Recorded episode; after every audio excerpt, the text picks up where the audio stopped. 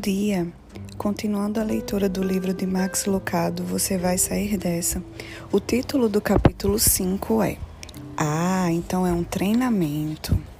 Em 28 de novembro de 1965, o avião de guerra de Ho Howard Rutland explodiu sob fogo infinito. Howard conseguiu acionar o paraquedas, mas caiu nas mãos do exército vietnamita e foi jogado imediatamente no coração, no Hotel dos Corações Partidos, uma das prisões de Hanoi. Quando a porta bateu e a chave girou na fechadura enferrujada, uma sensação de completo abandono tomou conta de mim. Deitei no chão frio de cimento daquela cela de seis por seis metros. O cheiro de excremento humano queimava as minhas narinas. Um rato grande, como um gato, fugia assustado pela laje rente a mim. Paredes, teto e chão, tudo estava tomado pela sujeira. A pequena abertura na parte de cima da porta era protegida por grades. Eu estava com frio e faminto. O meu corpo todo doía. As juntas estavam inchadas e os músculos distendidos. É difícil descrever o que o confinamento solitário é capaz de fazer para enervar e derrotar um homem. Você logo cansa de ficar sentado e de ficar em pé, de ficar acordado e de dormir. Não há livro, papéis, lápis, não há revistas nem jornais. As únicas cores que você consegue ver são cinza, pardo e um marrom sujo. Meses e anos podem passar sem você, sem que você veja o nascer do sol, a lua, a grama verde ou uma flor sequer. Você fica trancado, sozinho e em silêncio no meio de uma cela, suja e apertada, respirando um ar bolorento e fétido, sempre tentando manter a sanidade. Poucos de nós terão de encarar as condições austeras de uma prisão de guerra. No entanto, em maior ou menor grau, todos nós acabamos passando algum tempo atrás das grades. Recebi hoje, na minha caixa de e-mails, um pedido de oração de uma mãe jovem que acaba de ser diagnosticada com lupus, aprisionada pela falta de saúde.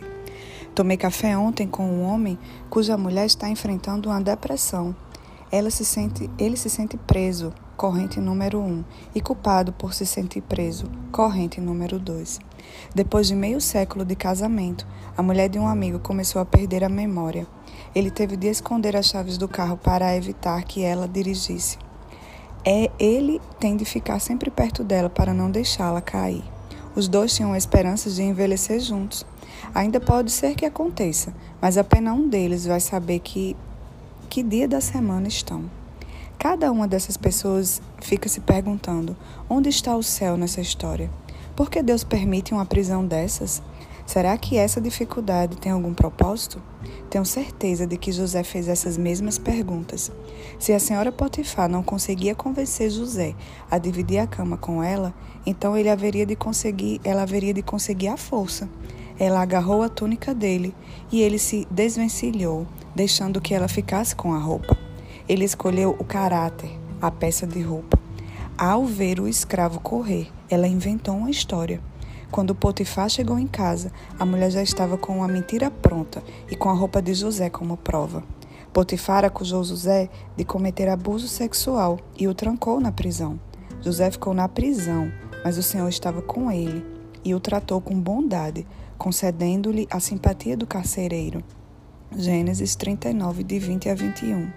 Não era uma prisão no sentido como entendemos hoje, mas um aglomerado de aposentos subterrâneos e sem janelas, com um piso úmido, onde serviam comida estragada e água suja. Os guardas o jogaram no calabouço e bateram a porta. José se encostou contra a parede e deixou-se escorregar ao sentar no chão. Nada fiz para ser jogado nesse calabouço. Gênesis 40, 15. José havia dado tudo de si na casa de Potifar. Ele tinha deixado o patrão rico, completava todas as tarefas e o seu quarto estava sempre em ordem.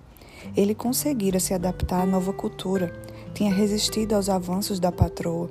E como foi recompensado? Com uma temporada na prisão, sem qualquer esperança de conseguir a condicional, desde quando o caminho certo leva para a beira do precipício. Quer a resposta? Desde os eventos ocorridos em Gênesis 3, o capítulo que documenta a entrada do mal no mundo, o desastre veio à Terra na forma de Lúcifer, o anjo caído.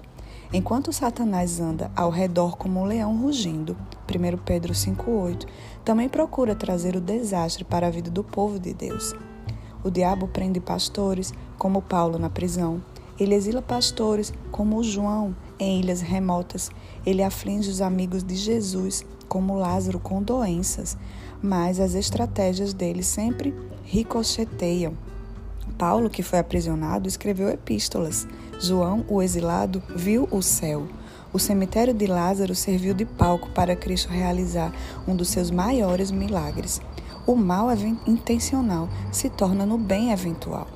Ao ler novamente essa promessa, parece que ela soa como uma fórmula, como um bordão, como se tivesse sido criada para um para-choque de caminhão. Mas não é a intenção. Não há nada de trivial na sua cadeira de rodas, na dispensa vazia ou no coração machucado.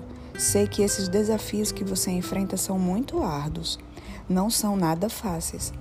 Mas também sei que esses mesmos desafios não são aleatórios. Deus não é soberano de vez em quando. Ele não é virtuoso ocasionalmente. Ele não ocupa o trono dia sim, dia não. A ira do Senhor não se afastará até que ele tenha completado os seus propósitos. Jeremias 30, 24. O momento pelo qual você está passando agora pode causar confusão, mas ele não confunde Deus de modo algum. Deus pode e vai usar esse momento para um propósito. Voltemos ao ponto. José na prisão. Do ponto de vista terreno, a prisão egípcia significava a conclusão trágica da vida de José. Satanás já podia somar essa vitória para o lado negro. Todo e qualquer plano divino para usar José acabou com o bater da porta do calabouço. O diabo tinha José exatamente onde queria, mas Deus também. Machucaram-lhe os pés com correntes e com ferros prenderam-lhe o pescoço, até cumprir-se a sua predição e a palavra do Senhor confirmar o que dissera. Salmo 105, de 18 a 19. Aquilo que Satanás intencionou para o mal foi usado por Deus para testar. Na Bíblia, um teste é uma aprovação externa que purifica e prepara o coração. Assim como o fogo refina metais preciosos, removendo a escória e as impurezas, a provação faz o mesmo com o seu coração. Como escreveu o salmista: Tu, ó Deus, nos submeteste à prova e nos refinaste como prata. Fizeste-nos cair numa armadilha e sobre nossas costas puseste fardos, deixaste que os inimigos cavalgassem sobre a nossa cabeça. Passamos pelo fogo e pela água, mas um lugar de fartura nos trouxestes. Salmo 66, de 10 a 12. Deus nos testa todos os dias, seja por meio de outras pessoas, de dores ou de problemas. Pare e pense nas circunstâncias da sua vida. Você consegue identificar esses testes?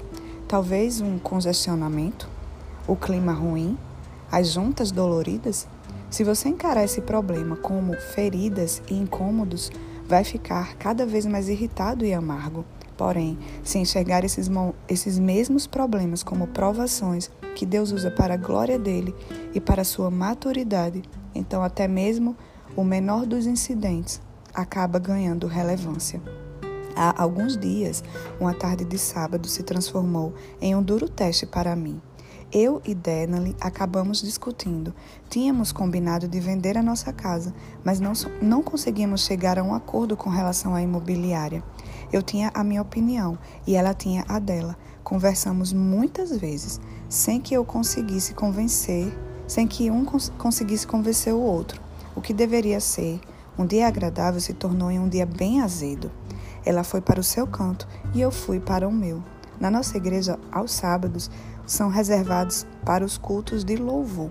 Quando chegou na hora de eu ir para a igreja trabalhar, dei um tchau bem atravessado para Denali e saí porta fora para fazer a obra de Deus. Vamos resolver isso depois, acrescentei. Mas Deus queria que eu resolvesse a questão na hora. A distância entre minha casa e a igreja é apenas de cinco minutos de carro. Mas essa distância era o suficiente para Deus atormentar a minha consciência com a verdade. Você vai ficar, você não deveria ficar em paz com a sua esposa antes de pregar na minha igreja? Era um teste.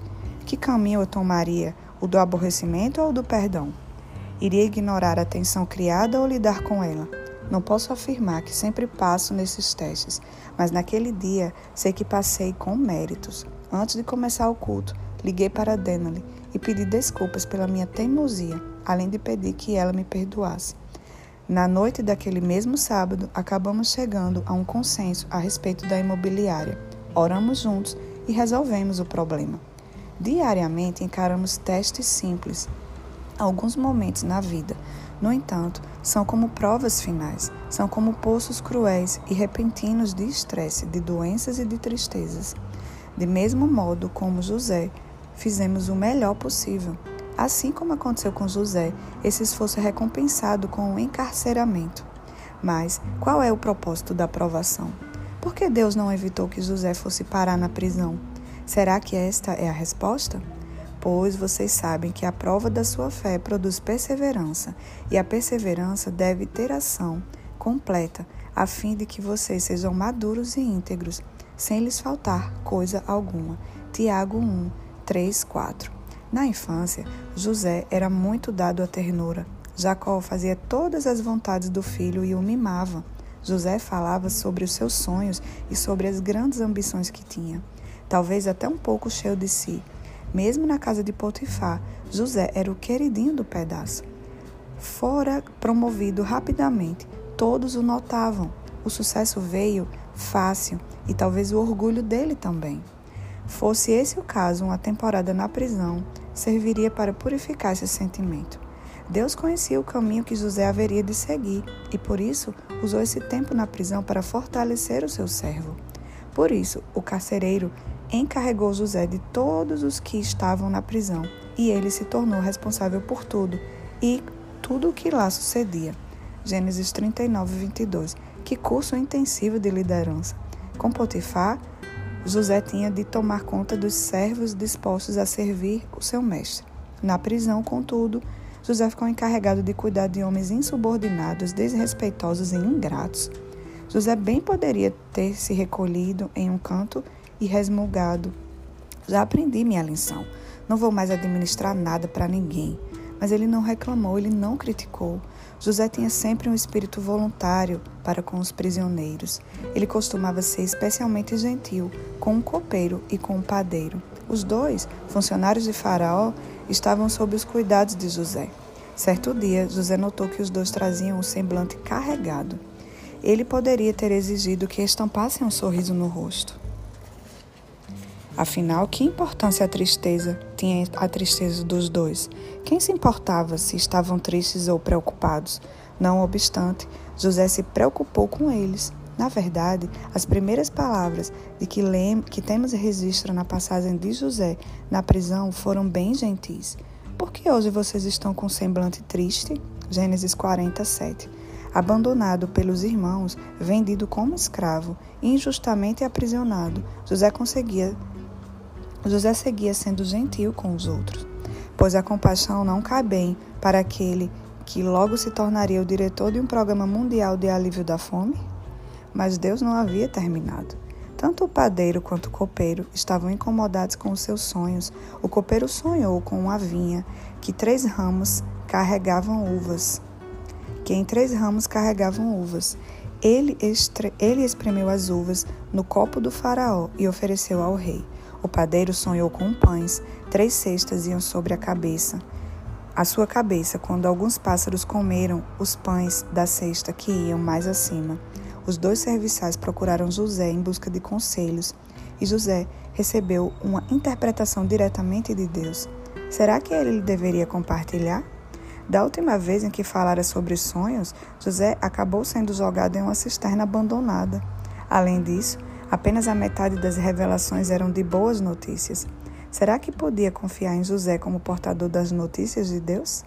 Se fosse chamado diante do Faraó, será que José iria transmitir como precisão, com precisão a palavra de Deus? Pois esse era mais um teste e José passou. Ele deu a boa notícia ao copeiro: Você vai sair da prisão em três dias. E uma má notícia ao padeiro: Você morrerá em três dias. Um receberia uma nova chance e o outro uma corda ao redor do pescoço. Testes, testes, testes. O calabouço parecia uma prisão, cheirava como uma prisão e se assemelhava a uma prisão. Mas se você perguntasse aos anjos do céu sobre onde José está, eles responderiam: Ah, ele está em um treinamento. Esse capítulo de sua vida parece uma clínica de reabilitação. Cheira a desemprego ou se assemelha a um hospital. Mas pergunte aos anjos: Ah, ele está em treinamento. Deus não esqueceu de você. Ao contrário, ele escolheu treinar você. O termo em hebraico para teste vem de uma palavra que significa olhar profundamente para analisar, escolher. Apague a ideia de que Deus não está vendo a dificuldade. Ao contrário, Deus está plenamente ciente. Ele conhece as necessidades do amanhã e, agindo de acordo, ele usa as circunstâncias da sua vida para realizar os testes pelos quais você passa hoje. E como diria, e você diria que ele não, não tem essa autoridade? Ele é o oleiro, nós somos o barro. Ele é o pastor, nós somos o rebanho. Ele é o agricultor e nós somos a vinha. Ele é o professor, nós somos os alunos. Confie no treinamento dele, você vai sair dessa. Se Deus consegue transformar um prisioneiro em príncipe, você acha que ele consegue também produzir o bem a partir da sua dificuldade? Lembre-se de que todos os testes são temporários, todos eles têm duração limitada.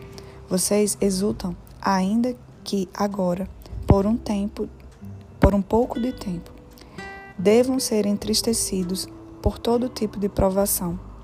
1 Pedro 1,6 Um teste nunca dura para sempre, já que essa vida não dura para sempre. Nós nascemos ontem. Nossos dias na terra não passam de uma sombra. Jó 8,9 Alguns testes terminam na terra, mas todos os testes cessam com o céu. Enquanto isso, siga o exemplo de José. Permita que Deus treine você. Ele está observando como você lida com os pequenos trabalhos. Se você for fiel no pouco, ele o colocará sobre o muito. Mateus 25, 21.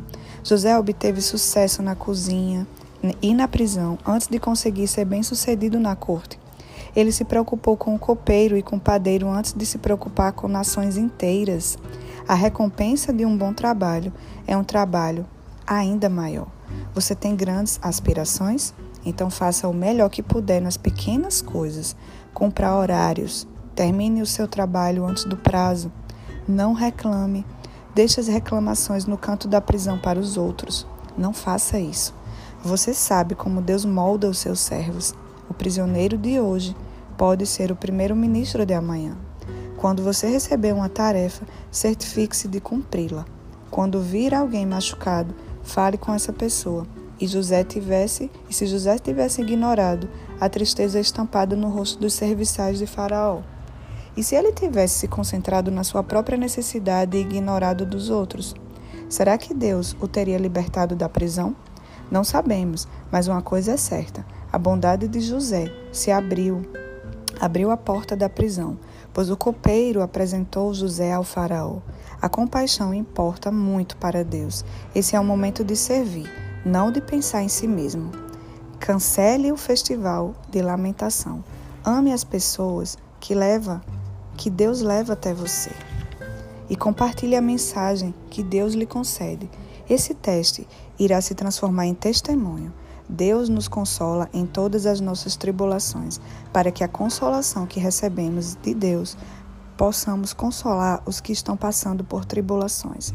2 Coríntios 1:4. Você não se inscreveu para um curso intensivo de mãe solteira, nem para, nem para o de cuidar de um marido portador de necessidades especiais. Se inscreveu? Não. Foi Deus quem inscreveu você. Ele tomou o mal intencionado e teceu novamente para formar o seu currículo divino. Por quê?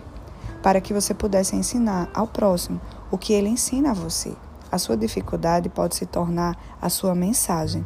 Eu gosto muito da conversa de Bob Benson que Bob Benson conta no livro See You at the House. Um amigo dele sofreu um ataque cardíaco. Até, apesar de inicialmente não ter certeza que iria sobreviver, ele se recuperou. Meses depois da cirurgia, Bob perguntou: E aí, o que achou do seu ataque cardíaco? Quase morri de susto. Você gostaria de passar por isso de novo? Não. Você recomendaria alguém sofrer um ataque cardíaco? Definitivamente não. A sua vida significa mais para você hoje do que antes? Bem, sim. Você e Nel sempre tiveram um belo casamento, mas vocês se sentem mais próximos agora? Sim. E quanto à sua nova netinha? Também. Já, já te mostrei a foto dela? Você considera que tem uma compaixão para o próximo maior e compreensão e simpatia? Sim. Você conhece o Senhor com mais profundidade, sente mais proximidade do que jamais achou ser possível? Sim. Então, o que você achou do seu ataque cardíaco? Em vez de perguntar, Deus, por quê? Pergunte, Deus, o quê? O que posso agradecer? O que eu posso aprender com essa experiência? Pensem hoje na grandeza de Deus e naquilo que aprenderam a respeito do seu poder e da sua força. Deuteronômio 11, 2. Em vez de pedir para que Deus mude as circunstâncias da sua vida, peça que Ele use para mudar você. A vida é um curso necessário.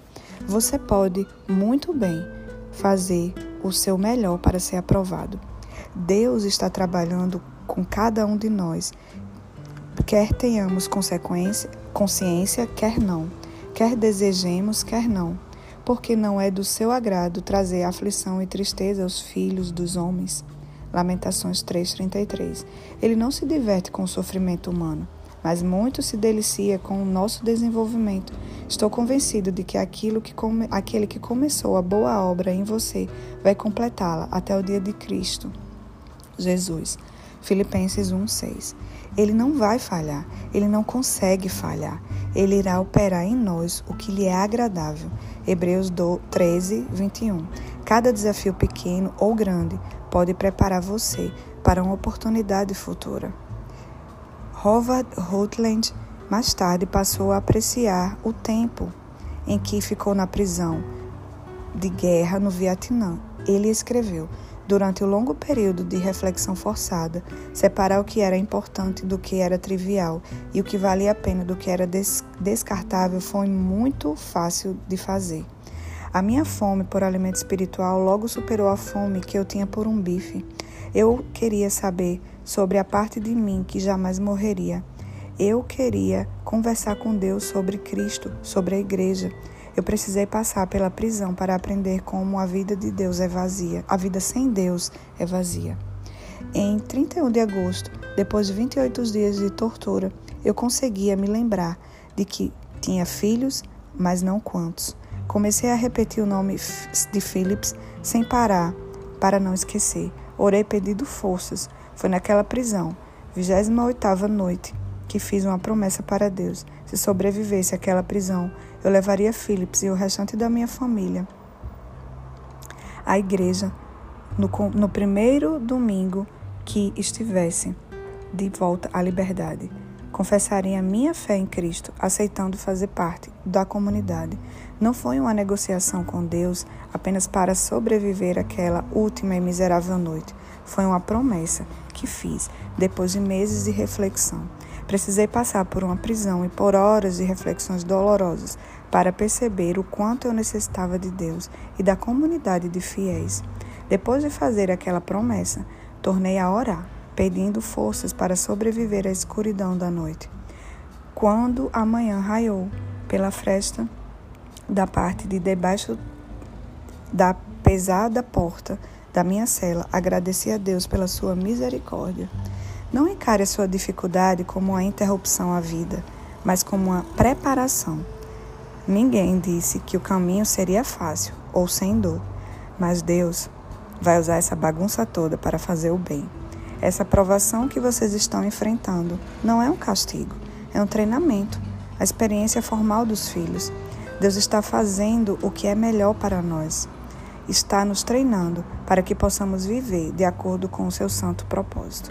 Hebreus 12, de 8 a 20, de 8 a 10.